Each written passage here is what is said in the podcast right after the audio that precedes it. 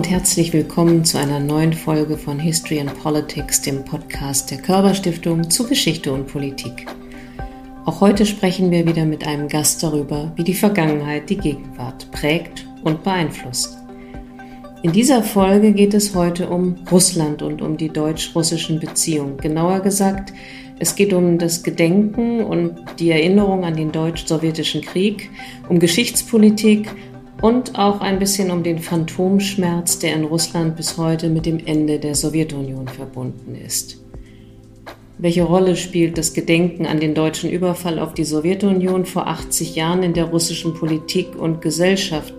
Woraus leitet Russland sein Recht darauf ab, eine Großmacht zu sein? Und welche Begriffe und deren Interpretationen in Russland sollte man in Deutschland eigentlich kennen, um politisches Handeln und gesellschaftliche Realitäten zwischen St. Petersburg, Moskau und Wladiwostok besser einordnen zu können. Darüber habe ich mit dem Politikwissenschaftler und Journalisten Jens Siegert gesprochen. Er lebt seit 1993 in Moskau, hat lange Jahre das dortige Büro der Heinrich Böll Stiftung geleitet und arbeitet seit 2015 freiberuflich von Moskau aus als Autor, Projektmanager und Berater im Bereich der deutsch-russischen und der russisch-europäischen Verständigung.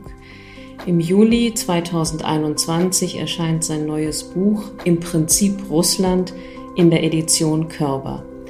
Wir haben diesen Podcast digital aufgezeichnet und die Tonqualität ist leider nicht immer ganz optimal. Ich bitte das zu entschuldigen.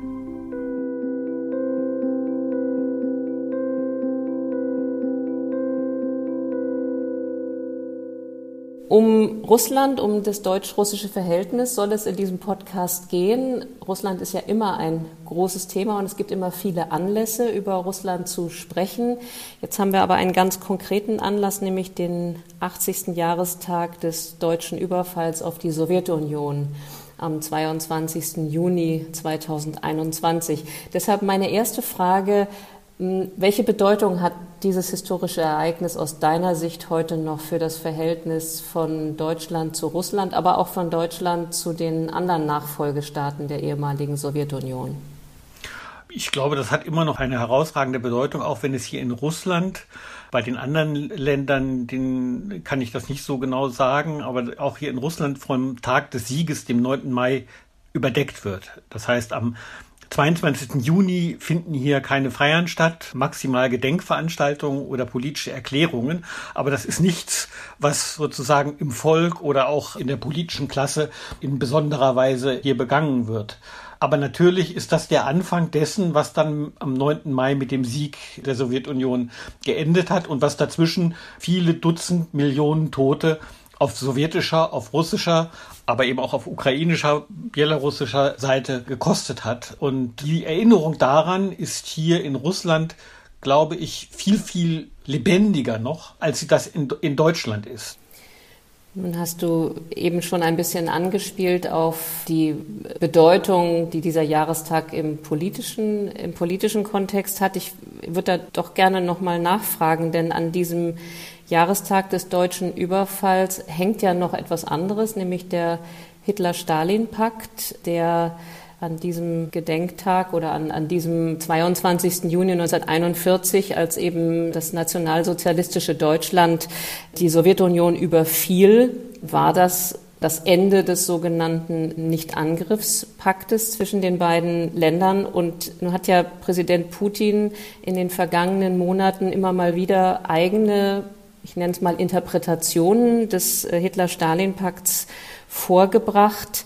Wie schätzt du das ein? Ja, hat eine gewisse Relevanz äh, und ich, ich würde da aber sogar härter formulieren, als du das jetzt eben gerade getan hast. Der Hitler-Stalin-Pakt wird hier inzwischen, das hat sich lange angekündigt, da hat es eine längere Entwicklung hingegeben, wird hier inzwischen von Putin und eigentlich fast, von fast allen, die sich positiv auf die gegenwärtige politische Herrschaft beziehen, als eine reine Notwehr dargestellt. Das heißt, es wird versucht, möglichst davon abzulenken, von diesem äh, Hitler-Stalin-Pakt oder wenn das eben nicht möglich ist, zu sagen, wir haben uns mit den Deutschen nur taktisch zusammengetan.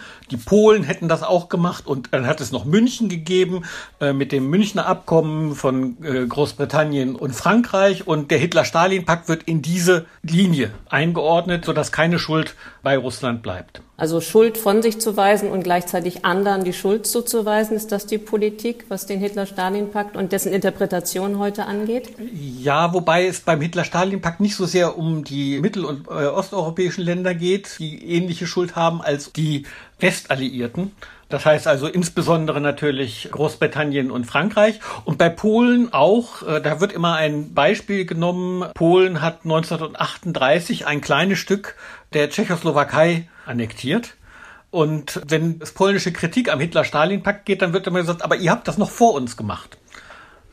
Sozusagen, es geht immer um Entschuldung und die Entschuldung geht, hat immer zwei Argumente, warum diese Entschuldung möglich ist. Das eine Argument ist, die anderen machen das auch und sie haben es sogar vorher gemacht. Das heißt, wir sind gar nicht so besonders oder besonders böse gewesen, sondern wir machen, haben nur das gemacht, was alle anderen auch gemacht haben. Und die zweite ist, wir sind angegriffen worden. Wir waren in Gefahr und haben uns nur verteidigt. Diese beiden Argumentationslinien sind immer dominant dabei. Lass uns mal zurückkommen auf die deutsche Perspektive. Wir wollen ja in diesem Podcast über das deutsch-russische Verhältnis in Geschichte und Gegenwart sprechen. Wie nimmst du die deutsche Diskussion über diesen Überfall, über diesen, über diesen Kriegsausbruch oder diesen deutschen Überfall auf die Sowjetunion wahr? Also meine Frage daher, Hast du das Gefühl, dass in Deutschland wir da noch das ein oder andere durchaus nachzuarbeiten und aufzuarbeiten, aufzuholen haben, wenn es um die Erinnerungskultur jetzt speziell an diesen deutsch-sowjetischen Krieg geht? Es gibt eine Tendenz, und zwar sowohl in Deutschland als auch in Russland, Russland mit der Sowjetunion gleichzusetzen. Und das ist ja auch nicht ganz falsch. Die Sowjetunion war ein russisch dominierter Staat. Ja, also selbst wenn statistisch gesehen ethnische Russen etwas weniger als die Hälfte der Bevölkerung ausgemacht haben, es war ein Staat von Moskau aus regiert, der in einer imperialen russischen Tradition existiert hat. Und Russland ist ja auch heute das bestreitet es ja auch gar nicht, empfindet sich heute als Nachfolger, als Rechtsnachfolger, aber auch ansonsten als Nachfolger der Sowjetunion. Empfindet sich so und fordert das auch ein. Auf der anderen Seite ist es aber eben so, dass es diese anderen Staaten gibt ob nun die Ukraine oder Weißrussland, Moldawien oder, oder, oder Georgien, die alle Teil der Sowjetunion waren. Und wenn man schaut, wem gegenüber Deutschland Verantwortung hat, dann sind das natürlich die alle, nicht nur Russland. Aber das wird in der, in der deutschen Diskussion nicht immer und genau das, ja, Genau, das finde ich, das finde ich, wird in der deutschen Diskussion nicht wirklich deutlich. Und auf russischer Seite ist es so, dass man das natürlich von offiziell russischer Seite gerne sieht das wird sozusagen im gegenseitigen Dialog gefördert, gefördert und natürlich auch unter anderem auch mit durchaus mit moralischem und politischem Druck eingefordert. Insofern ist dieses deutsche Sentiment, Russland als das große Gegenüber zu sehen und die kleineren äh, Nachbarstaaten Russlands heute, die kleineren, ja, ich meine ich gemessen an Russland. Die Ukraine ist ein großes Land das flächenmäßig das größte in Europa, wenn man, wenn man Russland, oder das zweitgrößte, wenn man Russland rausnimmt. Aber die sozusagen etwas geringer zu achten, das glaube ich, ist ein deutsches Sentiment, das wir versuchen müssen zu überwinden. Das geht nicht mehr, das passt nicht mehr in die Zeit heute. Diese historischen Argumentationen der besonderen Verantwortung haben ja auch immer mal wieder in jüngster Zeit in der Debatte um Nord Stream 2 eine Rolle gespielt. Es hat von verschiedenen Seiten diese Argumente mit der historischen Verantwortung gegeben. Glaubst du, dass das in irgendeiner Weise oder ist das nachvollziehbar, dass diese Argumentation benutzt wird oder sollten wir davon komplett wegkommen an dieser Stelle? Ich glaube, wir brauchen sie nicht weil das Argument gegen Nord Stream 2 ist ein ganz aktuelles. Das hat etwas mit der Annexion der Krim zu tun und mit dem Krieg, der in der Ostukraine stattfindet, unter russischer Beteiligung. Wahrscheinlich nach allem, was wir wissen, von Russland und, oder zumindest von Russen angestiftet. Und das ist sozusagen für mich das wichtige Argument gegen Nord Stream 2, dass Russland mit Nord Stream 2 versuchen will, die Ukraine zu umgehen. Da soll Druck auf die Ukraine ausgeübt werden. Und das ist angesichts des Kriegs und der Krim-Annexion ist das politisch nicht akzeptabel für mich. Da brauche ich gar nicht so weit zurückzugehen, zu sagen, wir haben eine Verantwortung äh, als Deutsche, eine besondere, das ist eine allgemeine europäische oder vielleicht sogar westliche Verantwortung, die wir da haben angesichts des aktuellen Kriegs, der aktuellen Aggression Russlands gegenüber der Ukraine. Ich würde gerne noch mal zurückkommen auf diese Frage äh, Russland als Nachfolgerin der Sowjetunion oder als Russland, das als Nachfolgerin der Sowjetunion wahrgenommen wird und sich auch selbst so wahrnimmt. Das führt ja zu der Frage, welche Bedeutung der Zusammenbruch der Sowjetunion eigentlich bis heute hat.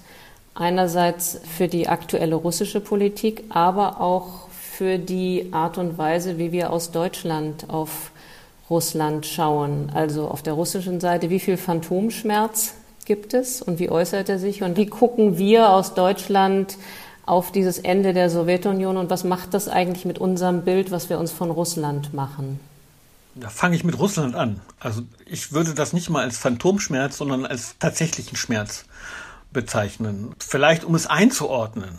Für die EU, für Zentral- und Westeuropa ist sicherlich das große Trauma, sind sicherlich der große Trauma, die etwa 300 Jahre Krieg mit der, mit der Kulmination im 20. Jahrhundert, die immer wieder gegeneinander geführt worden sind und die, das wesentliche Streben ist äh, und auch der, der, die wesentliche Idee der EU ist, diesen Krieg in Zukunft und solchen Krieg in Zukunft unmöglich zu machen. Für Russland ist das wesentliche Trauma der Zusammenbruch der Sowjetunion. Das ist das, was ganz präsent ist hier in der Gesellschaft.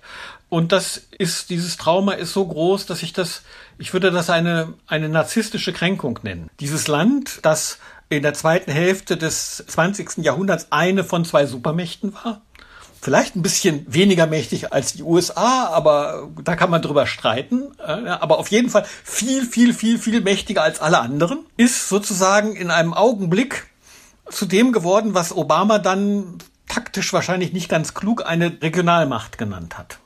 Ja, und diese sozusagen diese Zurückstufung, dieser Zurückfall, der wird hier doch sehr, sehr, sehr schmerzlich betrachtet. Und ich glaube, dass man vieles aus der russischen Politik, das, was in der Innenpolitik hier passiert, aber auch insbesondere das Außenpolitische, die Krim-Annexion, der Krieg in der Ukraine, das aggressive Auftreten gegenüber dem Westen, das fast Verhältnis zur NATO, das alles etwas damit zu tun hat, dass in den Köpfen vieler Menschen, wahrscheinlich der meisten Menschen hier, Russland, das sozusagen so eine Art Recht hat, eine Großmacht zu sein. Und dass Putin angetreten ist, diesen Status wieder für Russland wieder zurückzugewinnen. Äh, das ist etwas, was sehr viel Zustimmung findet. Und als dann 2014 die Krim annektiert worden ist äh, und das hier so dargestellt worden ist, wie das ist sozusagen, jetzt sind wir wieder da, jetzt sind wir wieder wer, jetzt wissen alle wieder, dass sie mit uns rechnen müssen, das hat hier sehr viel Zustimmung erzeugt,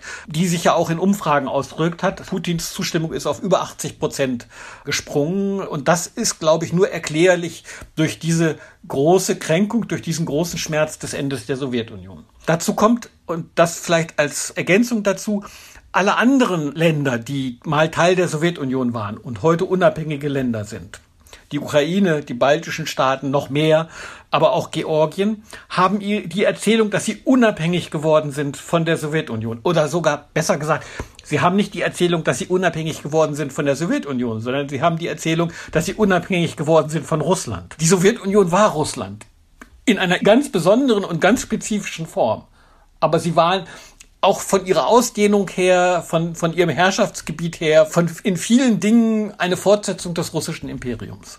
Und wenn du über die narzisstische Kränkung sprichst, dann ist es ja die eine Seite, die diese Kränkung empfindet, und du hast gerade beschrieben, wie sich das äußert. Und die andere Seite, jetzt mal mit Blick auf Deutschland, ist ja, es ist ja vielleicht auch gar nicht so unberechtigt, oder? Also diese Kränkung, die ist da und vielleicht gibt es ja auch Gründe dafür. Also deshalb die Frage, die wir jetzt, die ich gerne mal umdrehen würde, was ist denn, was hätten wir denn aus deutscher Sicht anders machen können oder was müssten wir anders bewerten, um vielleicht diese Kränkung auch noch ein bisschen besser zu verstehen?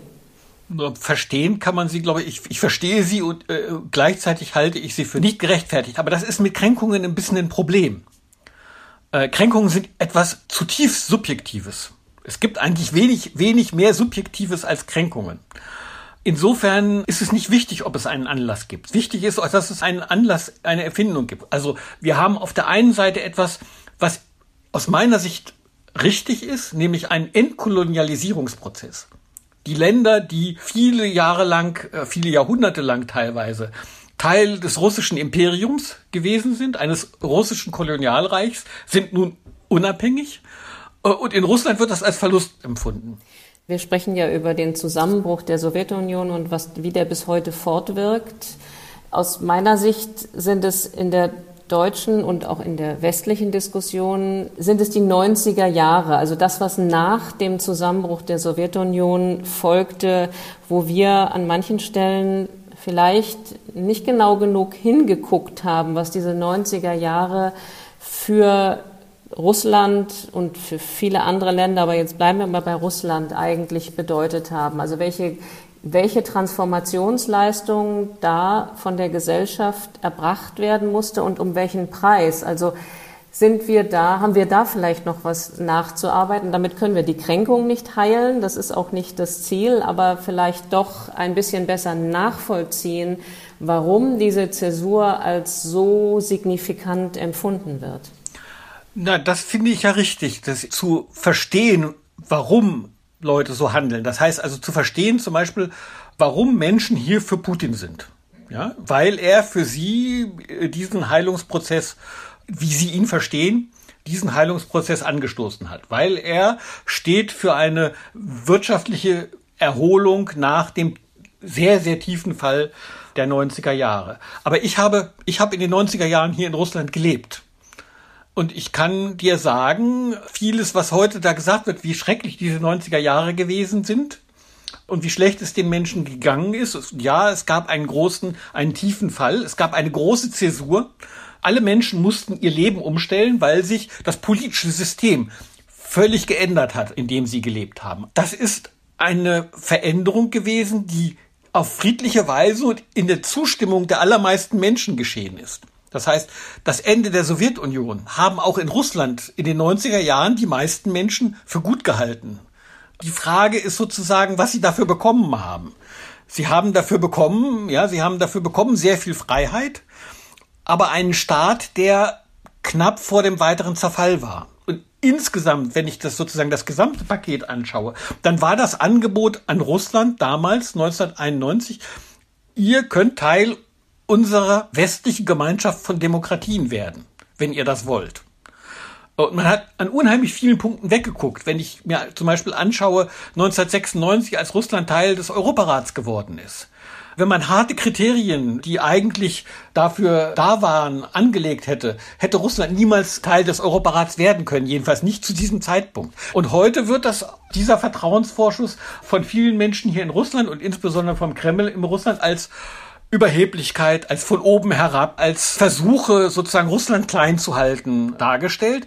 Aber dahinter, hinter dieser Einschätzung steht immer diese Ansicht, dass Russland das Recht hätte, eine Großmacht zu sein und dass all die anderen Länder in Europa, inklusive übrigens Deutschland, inklusive der EU, eigentlich sogar nur mit Ausnahme der USA, sich dem zu fügen haben. Diesem besonderen Status Russlands den es sich wie auch immer erworben hat, historisch, weil es eben so groß geworden ist, weil das russische Volk eine Argumentation eben so widerstandsfähig ist, dass es dieses große Reich sich zusammengesucht hat. Und dann sind wir wieder bei dieser Frage nach dem Imperium, wieder bei der Frage nach dem Kolonialreich, wieder nach der Frage, welches Recht gibt es für Große gegenüber Kleinen? Und wir sind bei der Frage, ob das heute noch zeitgemäß ist. Für Europa und für die EU haben viele Länder und eigentlich alle Länder, die äh, fast alle anderen Länder, sind zu dem Ergebnis gekommen, nein. Und deswegen gibt es diese Konfrontation heute. Hm. Wir haben jetzt schon sehr viel über Verständigung oder Versuche der Verständigung und des Verstehens gesprochen. Jens, du hast gerade ein aktuelles Buch vorgelegt, wo du versuchst, Russland in Begriffen für, äh, zu erklären. Gibt es für dich einen Begriff, wo du sagst, an diesem Begriff kann man am deutlichsten sehen, woran es eigentlich hapert oder warum man diesen Begriff nochmal ganz genau anschauen muss, wenn man als Deutscher, als Deutsche ein besseres Verständnis für Russland entwickeln möchte. Die Idee des Buchs mit den 22 Begriffen ist, dieses Thema Russland zu verstehen oder Russland zu begreifen von ganz unterschiedlichen Standpunkten aus, von ganz unterschiedlichen Sichtpunkten aus anzugehen, um dann sozusagen eine übergreifendere Idee davon zu bekommen. Aber von den Dingen, die wir jetzt gerade, über die wir jetzt gerade gesagt haben, es gibt dort einen Begriff, der heißt Abida, äh, Kränkung im Russischen, und der ist tatsächlich in Russland ein Begriff, der sehr viel wichtiger ist, auch in der sozialen, in der alltäglichen Kommunikation als es das die Kränkung im Deutschen ist. Also ich habe lange lernen müssen, damit, wenn man meine Gefühle hier in diesem Land ernst nimmt, ich gekränkt sein muss. Ich kann nicht, man, man darf nicht einfach sagen, das gefällt mir nicht. Das wird nicht richtig ernst genommen. Aber wenn ich zeige, dass ich dadurch gekränkt bin, was da passiert ist, dann werden meine Gefühle ernst genommen. Und ähnlich ist es auch so, dass aktiv gekränkt wird, um ernst genommen zu werden. Insofern versuche ich diesen Begriff sehr ausführlich zu diskutieren und beziehe dann aber natürlich auch die Geschichten der großen narzisstischen Kränkung und überhaupt der politischen Kränkung mit ein, die nämlich dazu führt, in vielem, dass die politische Führung dieses Land als ein gekränktes Land darstellt und aus dieser Kränkung heraus eigentlich jede Handlung rechtfertigt, moralisch rechtfertigt. Wir sind gekränkt worden, also dürfen wir uns wehren. Wir sind gekränkt worden, also dürfen wir erwidern.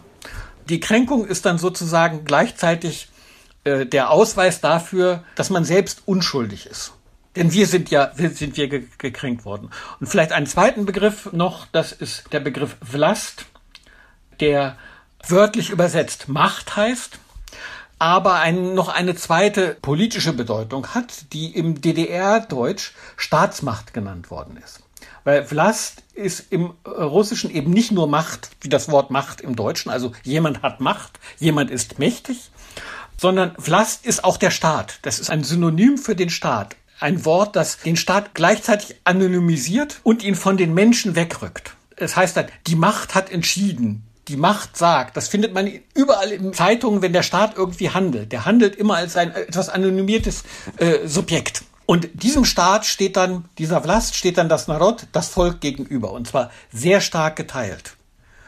Und dieses Verhältnis Volk und Staat, das zu verstehen, ist sehr wichtig, wenn man verstehen will, woher zum Beispiel Putin seine Zustimmung bezieht. Diese Zustimmung ist nämlich auch das führe ich aus mit Bezug auf russische Soziologen, die Kollegen vom Levada-Zentrum, die das lange Zeit und sehr gut untersucht haben. Diese Zustimmung ist nämlich im Wesentlichen passiv. Die Zustimmungsraten gegenüber Präsident Putin sind eher ein Ausdruck dessen, dass man sozusagen abstrakt sagt, man sei mit der Macht, mit dem Staat, man fände ihn irgendwie gut, aber es hat nichts es fußt nicht auf einer aktiven Auseinandersetzung mit der Politik, die der Staat und die Regierung machen. Verstehe ich das richtig? Ja, also wenn man, wenn man sich Umfragen anschaut, dann gibt es bis auf ganz wenige Ausnahmen eigentlich in kaum einem Politikfeld eine Zustimmung einer Mehrheit für die Politik von Putin. Aber es gibt eine Zustimmung für Putin insgesamt. Eine Ausnahme bildet hier, das ist auch wichtig zu sagen, bildet die Außenpolitik. Aber da ist Russland gar nicht so unterschiedlich. Außenpolitik spielt für politische Zustimmung auch in westlichen Demokratien ganz, ganz selten eine entscheidende Rolle. Die Meinungen, die Ansicht der Großteil der Menschen überhaupt auf der Welt zu außenpolitischen Fragen hat, sind meistens nicht sehr fest. Die Menschen haben sehr feste und sehr klare Meinungen zu dem, was ihr Leben unmittelbar betrifft, aber wenig Meinung dazu, was sozusagen jenseits der Grenzen stattfindet. Jens, wir nehmen diesen Podcast in einer Zeit auf, in der das Verhältnis zwischen Russland und seinen europäischen Nachbarn und zwischen Russland und Deutschland auch extrem angespannt ist. Manche sagen auch zerrüttet. Es gibt massive innenpolitische Versuche in Russland, die Zivilgesellschaft weiter einzuschränken. Es gibt massive Einschränkungen auch in der Presse- und Meinungsfreiheit. Sicherlich auch nochmal weiter dadurch inspiriert, was in Belarus vor sich gegangen ist und weiter vor sich geht, also die demokratischen Proteste gegen die Präsidentschaftswahl dort.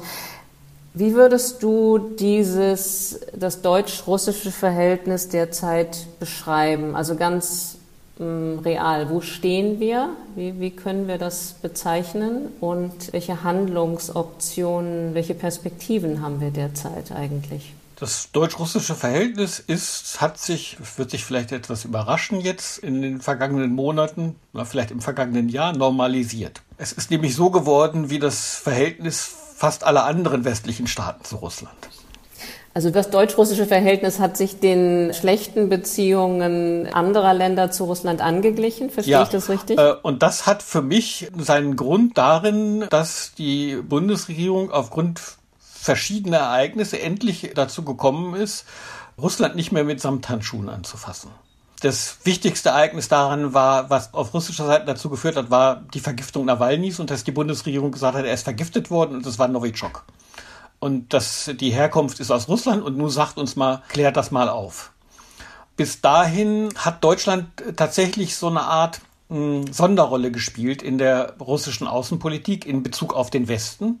Und die Sonderrolle hatte zwei Gründe. Das eine ist die große wirtschaftliche Bedeutung. Deutschland ist einer der wichtigsten russischen äh, Wirtschaftspartner.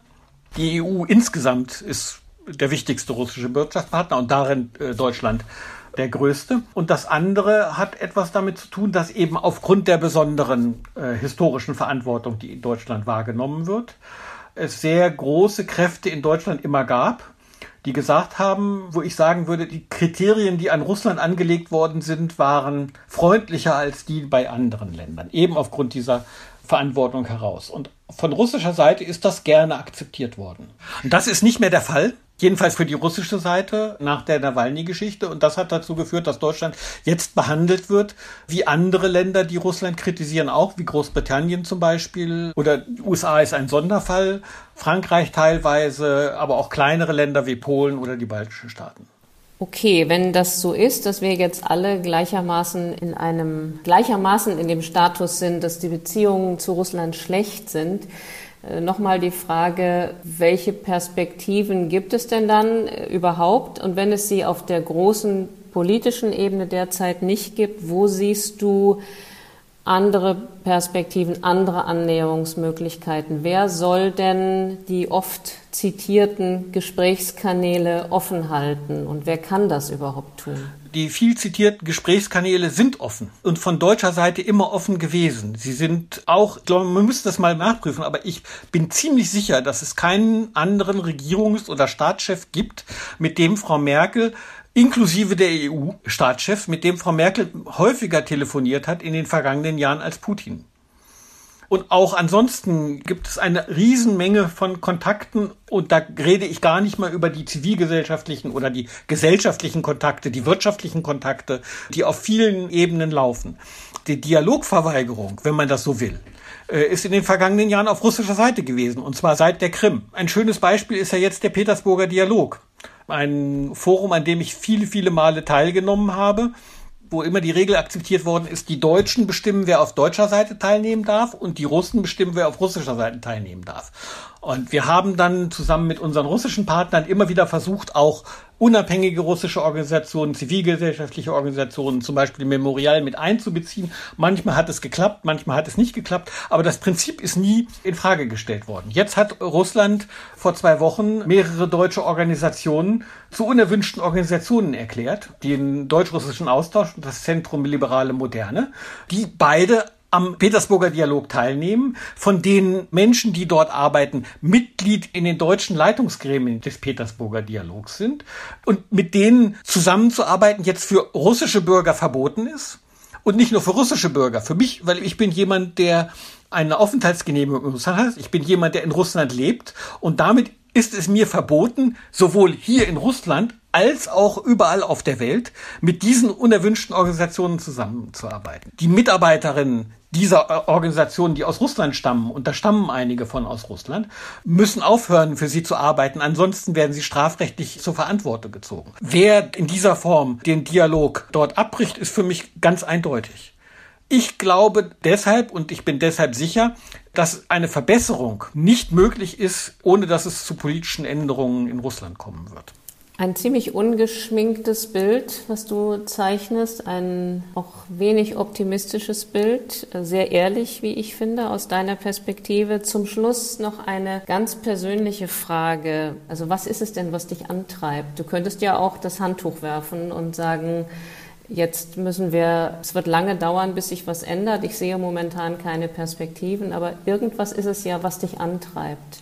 Ja, die Menschen hier. Ich denke, solange für mich ist es so, solange sie mich nicht rausschmeißen, bleibe ich hier. Weil ich weiterhin, das klingt ein bisschen banal und wird auch manchmal für beschönigende Argumentation benutzt.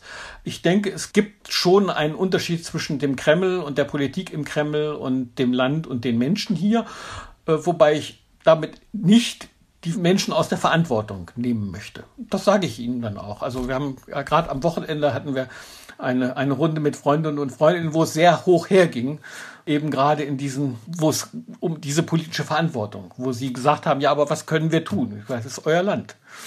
Ja, das stimmt, wenngleich der Preis, den die Menschen zahlen, wenn sie sich engagieren, ein anderer ist als der, den Menschen in Deutschland zahlen, wenn sie sich engagieren. Natürlich, Aber, auch meiner. Also ist, ich bin immer noch in der Privileg. Ich glaube, dass ich immer noch in der privilegierten Situation bin.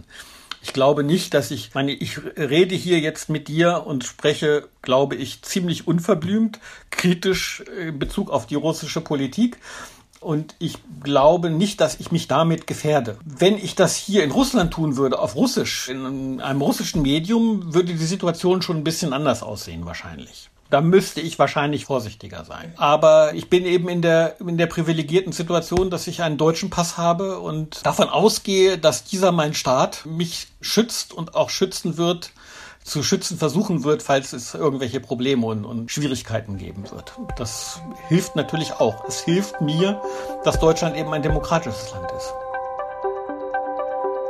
Das war unser History and Politics Podcast mit Jens Sieger zum schwierigen Umgang mit der deutsch-sowjetischen Geschichte und zum aktuellen Stand der deutsch-russischen Beziehung. Wenn Sie mehr über dieses Thema wissen möchten, empfehle ich zum Schluss gern nochmal das aktuelle Buch von Jens Sieger, das unter dem Titel Im Prinzip Russland im Juli 2021 in der Edition Körber, dem Verlag der Körber Stiftung, erscheint.